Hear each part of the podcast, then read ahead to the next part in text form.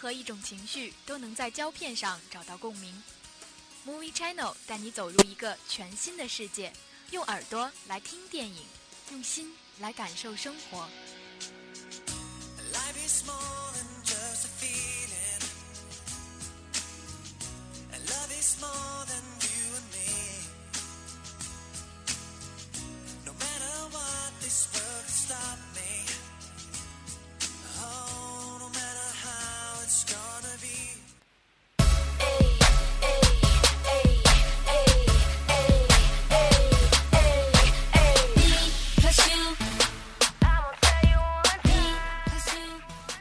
Hello，各位听众，欢迎继续锁定 FM 九十五点二浙江师范大学校园之声。现在是北京时间的二十点三十分，这一节又到了 Movie Channel 的时间。我是主播嘉宾，我是文文。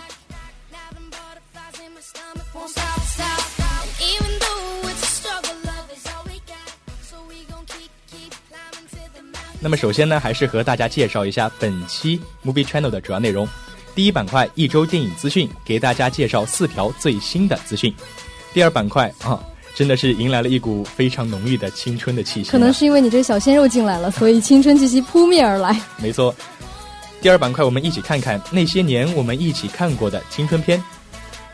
第三板块还是票房排行榜，和大家一起扒一扒本周的票房前五名。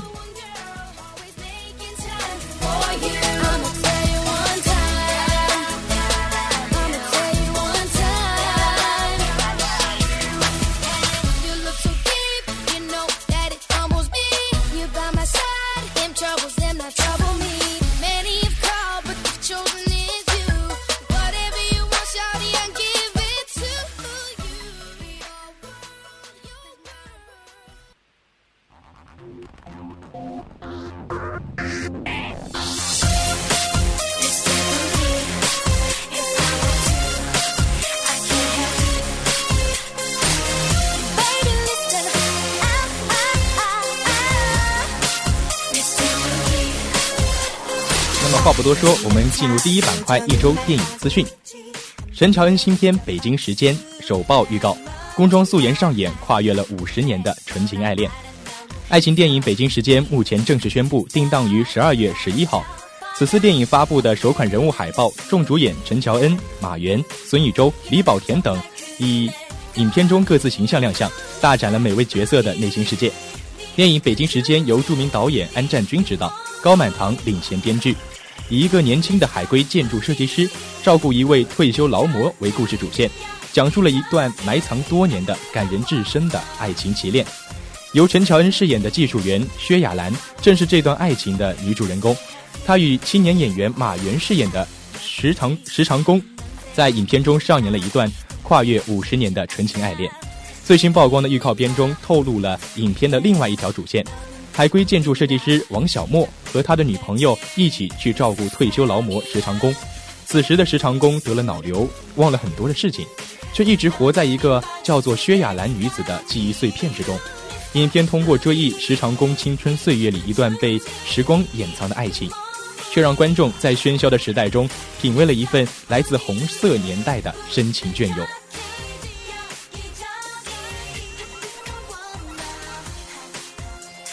那么第二部和大家介绍的一部电影呢，是最近马上就要上映的《从天而降》，它爆出了终极预告，俊男美女萌娃组成五口之家。由魏南魏明兄弟执导的合家欢电影《从天而降》呢，即将于十二月四号上映。预告片中呢，四位主演各自的情感纠葛是慢慢浮出水面的，小宝欧阳俊文更是萌力十足，贡献了很大的亮点。终极预告一开始呢，四个角色依次登场，并且呢，都面临着人生中各自的难题。陈学冬在这一部片里呢，有红着眼眶的一句“我还清了”，似乎透露出这个沉默的角色有着不为人知的往事。而且他在对着小宝问了一句“你从哪里来的”，又好像暗示着他是外冷内热的一面。张艺兴饰演的乐意呢，在被质问孩子是不是自己的时候，一句“不是啊”，并且配合着捉急委屈的表情，看起来是呆萌又逗趣。姜文一句“你要是管沉默要给当爸，我就给你当后妈”，则勾勒出一个敢爱敢恨、执着乐观的女孩的形象。李小璐一句“我妈又打电话催婚了”，则体现出她所饰演的陆米佳面临的情感困境。而突如其来的萌娃呢，更是激化了这两对男女的矛盾，上演了一出五口之家的暖心囧事。导演魏楠表示，这部电影呢，从育儿到家庭关系，从友情到爱情，涵盖了当下诸多现实的问题，适合各种关系的人群观看，也能让不同层次的人找到共鸣。那么第三条呢，是来自《招魂二》，爆了来自伦敦片场的照片，重现了七十年代圣诞的街景，而且《碟中谍五》中的男星神秘现身。由温子仁执导的《招魂二：恩菲尔德吵闹鬼》，取材于发生在伦敦北郊的真人真事儿。目前剧组来到了伦敦实地取景，温子仁也在社交媒体上曝光了几张片场照。影片在寒冬中紧锣密鼓的拍摄。一九七零年代末，在伦敦北郊的恩菲尔德发生了一次超自然事件。一位名叫做佩吉·哈德森的女士向外界寻求了帮助，称她的家家具和女儿的玩具在房间里面快速的移动。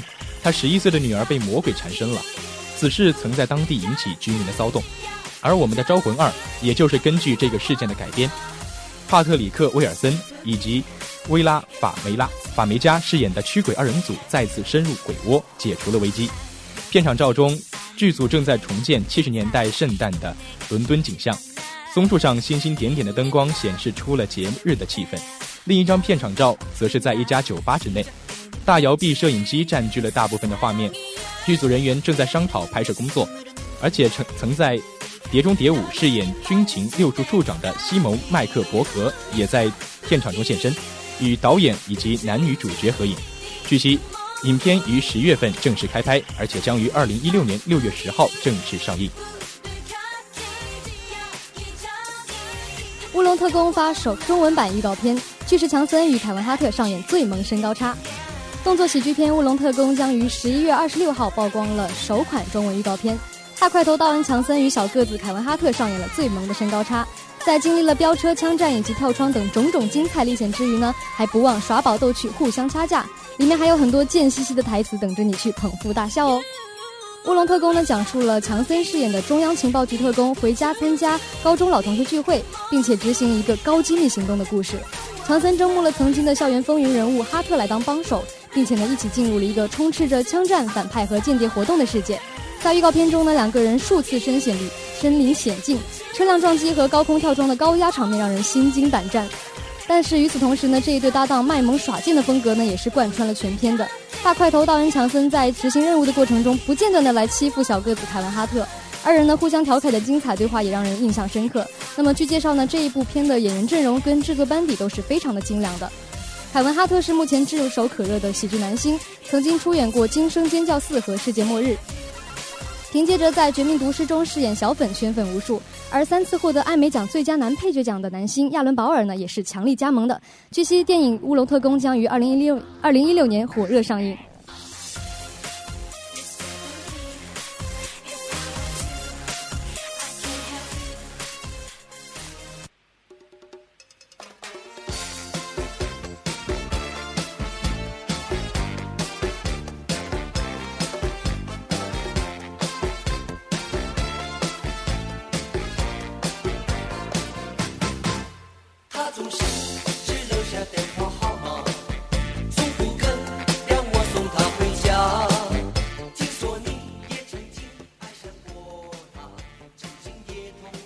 那么进入第二板块热点评论。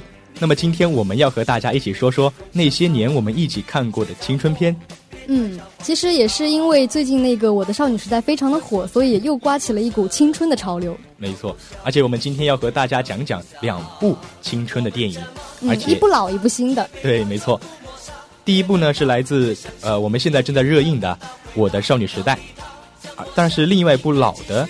可能和我们现在这部《少女时代》风格是完全的不同了，偏文艺很多的。它是在十三年前就上映过的《蓝色大门》。嗯，其实呃，嘉宾也是之前去看过，然后感觉这部片子真的是非常非常的文艺范儿。嗯，节奏非常的慢的。嗯，那么等呃，那么讲回我们现在所所说的《我的少女时代》，呃，今天的据本次开呃，台湾青春片《我的少女时代》，可以是说。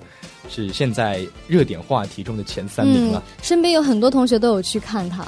没错，而且好像我所有同学去看了之后都说是热泪盈眶。对，都说非常的好看，反正是好评如潮的那种影片。嗯，呃，作为是一个小小成本的青春片，也是夺得了一个非常好的成绩了。嗯，听说那个票房在台北已经呃几乎快逼近那个那些年了。嗯，对，那应该是成为台湾的一部现象级的影片了吧？嗯。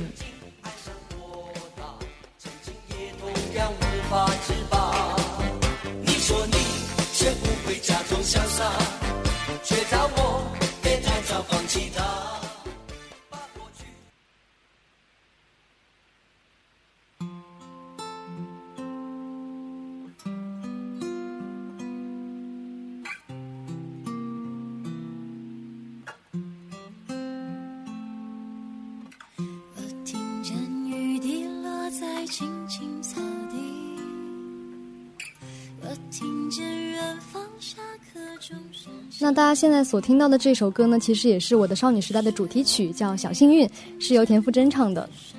没错，呃，这首歌听着就非常的一种舒缓，有种青春校园的感觉，是吗？嗯，而且这一部片呢导演也是把它放在了一个上世纪九十年代的这样一个台湾校园里。然后他也是说不想只是给九零后跟零零后来观赏这部影片，他也希望在九十年代那时候在青春时期的那些人们可以唤起他们青春的一些记忆。可能是需要人们更多的共鸣，一种社会上的更多的意义吧。对，而且这一部片里面的女主角并不是那种白富美，对，没有像呃那些年中那个校花一样这么漂亮，成绩那么好，很普通的一个小女孩。对，可以说，呃，不能说。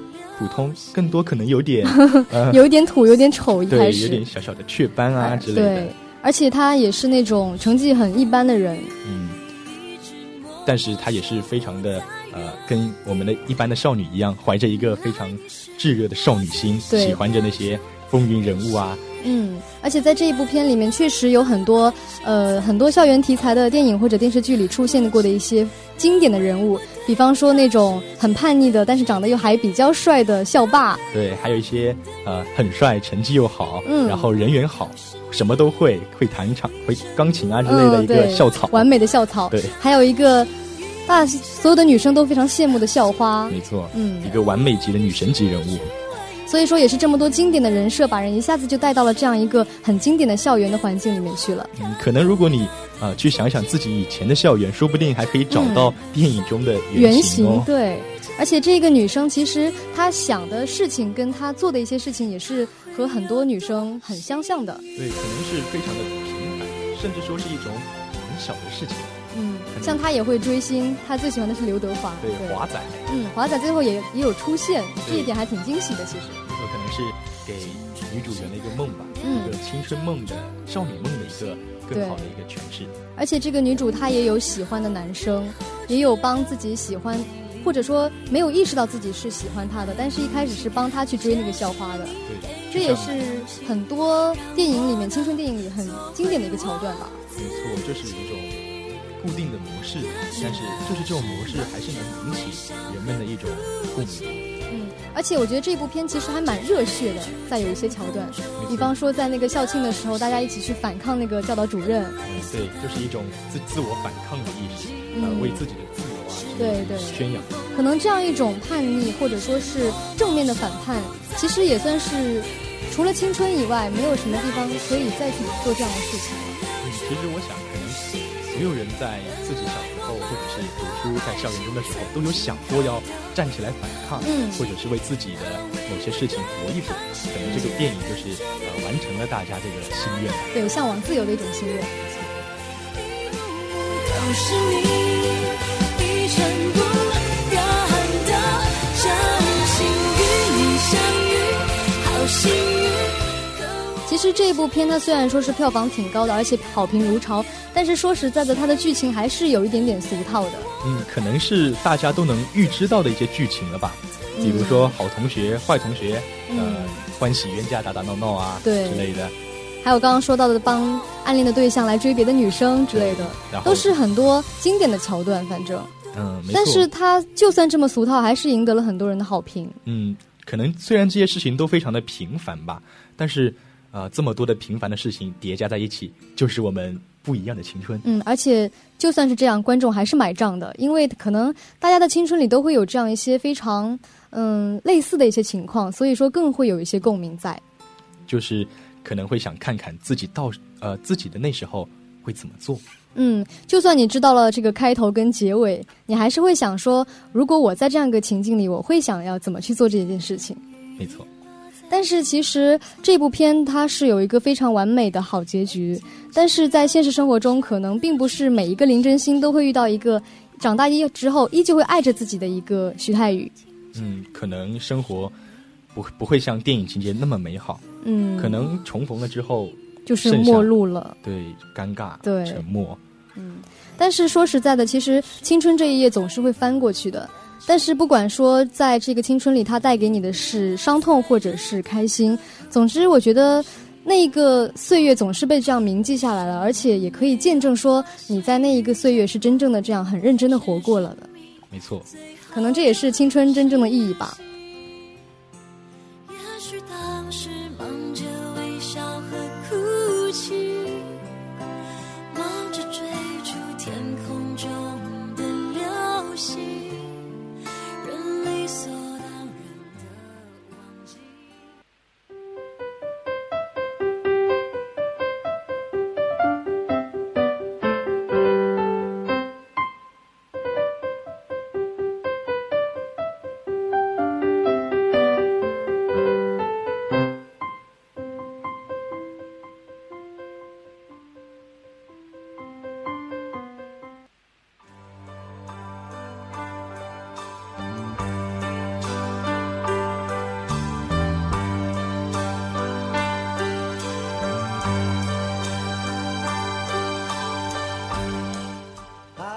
其实刚刚听到的那一首非常轻快的钢琴曲，就是来自接下来要介绍的这一部《蓝色大门》里的。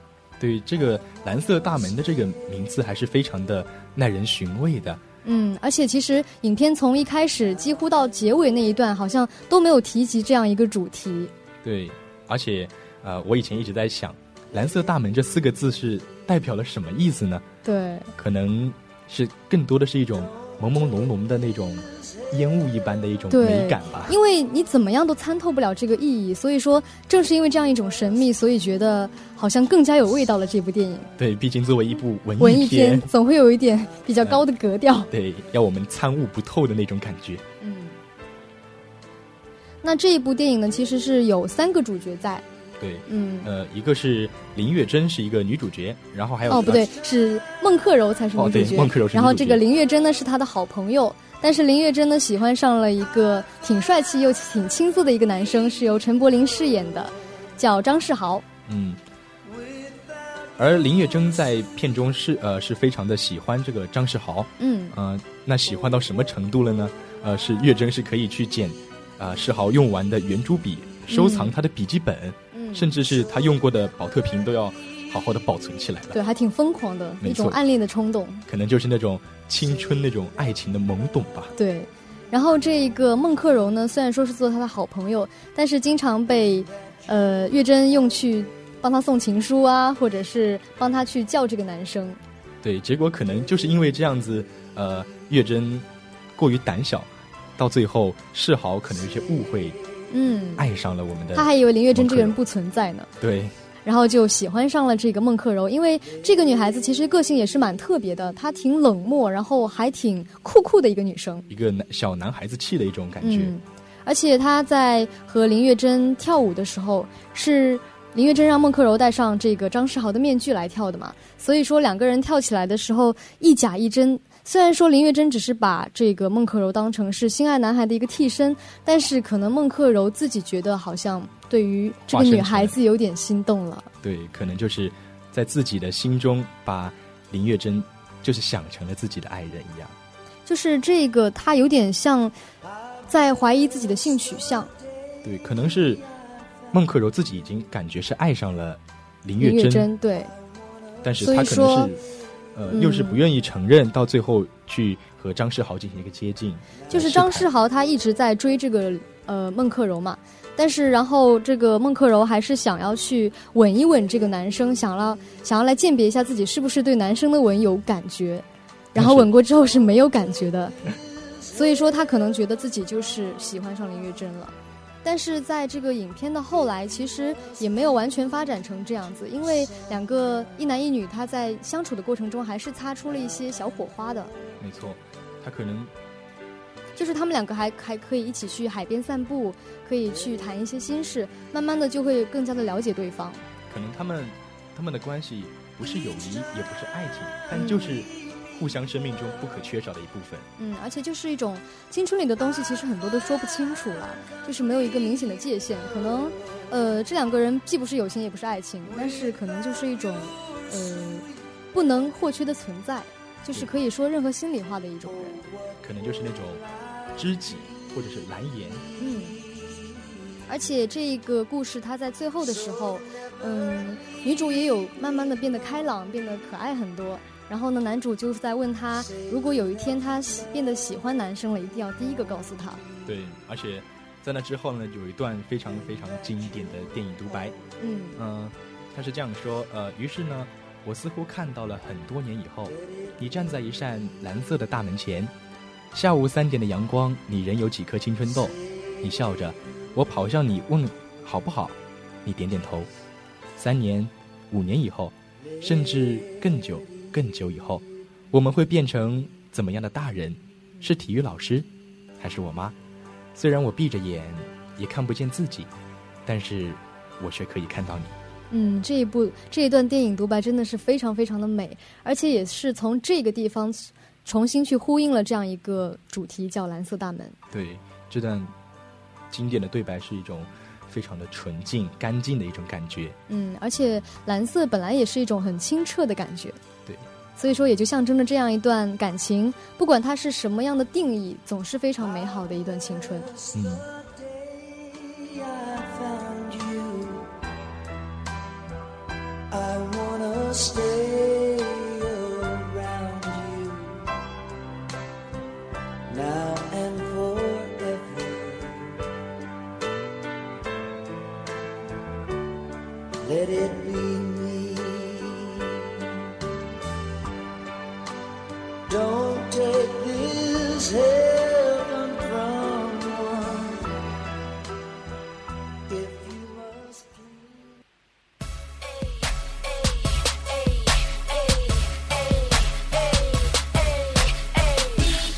实介绍完这两部台湾电影之后，呃，就会发现台湾的青春片其实跟我们的大陆内地片是非常的不同。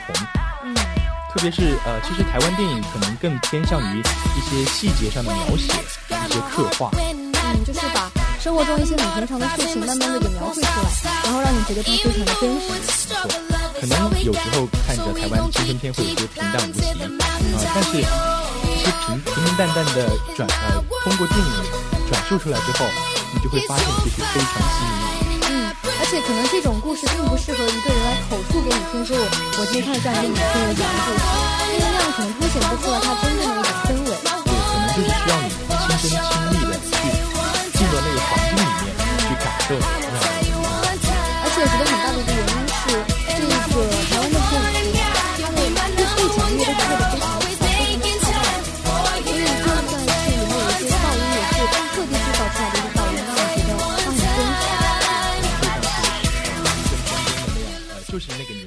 就是应该存在的一种声音。嗯，就觉得很容易就融融入进去了，嗯，但是反抗一下我们现在内地的一些忍不住要吐槽一下了。对，好像也是有一种固定的模式对，啊，但是什么堕胎啊，失忆啊、拜金啊，对我都觉得已经有点不能忍受了。这种，就完全不符合我们这种社会啊，嗯，正能量、正能量的那种感觉，青春向上的。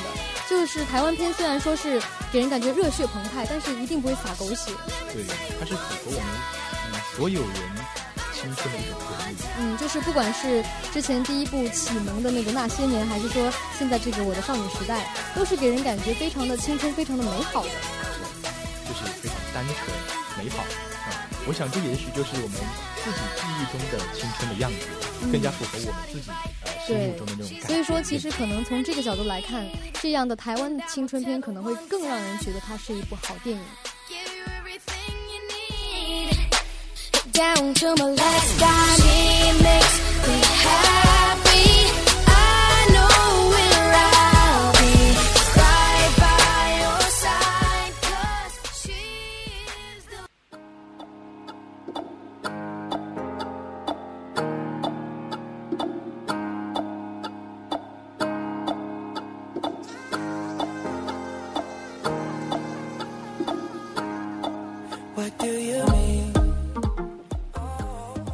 那么进入第三板块票房排行榜，现今天排房票房排房第五名的是《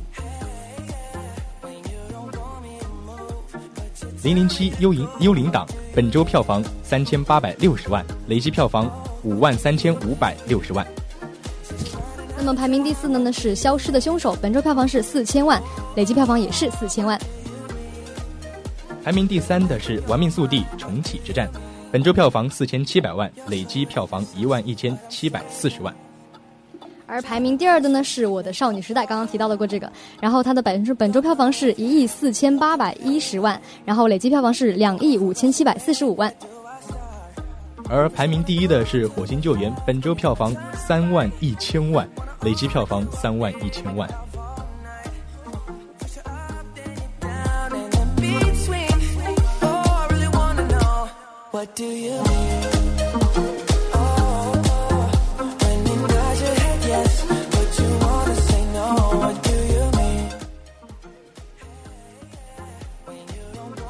那么现在已经到了北京时间的二十一点了，本期的 Movie Channel 也要和大家说说再见了。我是主播嘉宾，我是文文，拜拜。我们下期再见。